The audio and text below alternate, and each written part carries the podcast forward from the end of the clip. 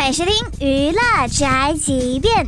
马云最近因为携手一众武打明星，自己当男主，拍了部电影《攻守道》，让网友感慨说：“有钱真的是可以为所欲为的。”电影监制李连杰说：“不不不，光有钱也是不行的。”我觉得我也听到一些说啊，这个好像是说啊，有钱真好，有钱就可以有梦想去实现。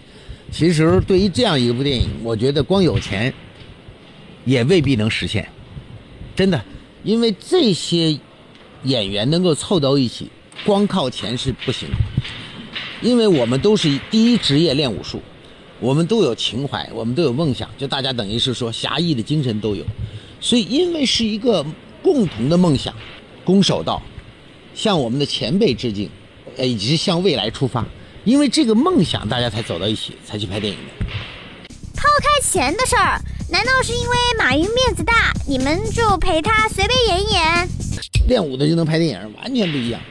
我举个例子啊，马云先生呢就练了三十年太极。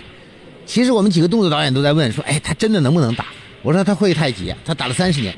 你光有钱，你试试，你真未必记得住。马云马师傅还是很有情怀的人。不过，如果我像马云这么有钱的话，我会让吴彦祖、古天乐、杨洋、陈伟霆、范冰冰和我一起演一部电影。他们都不喜欢范冰冰，只爱我一人。这就是本台饭和发来报道，以下言论不代表本台立场。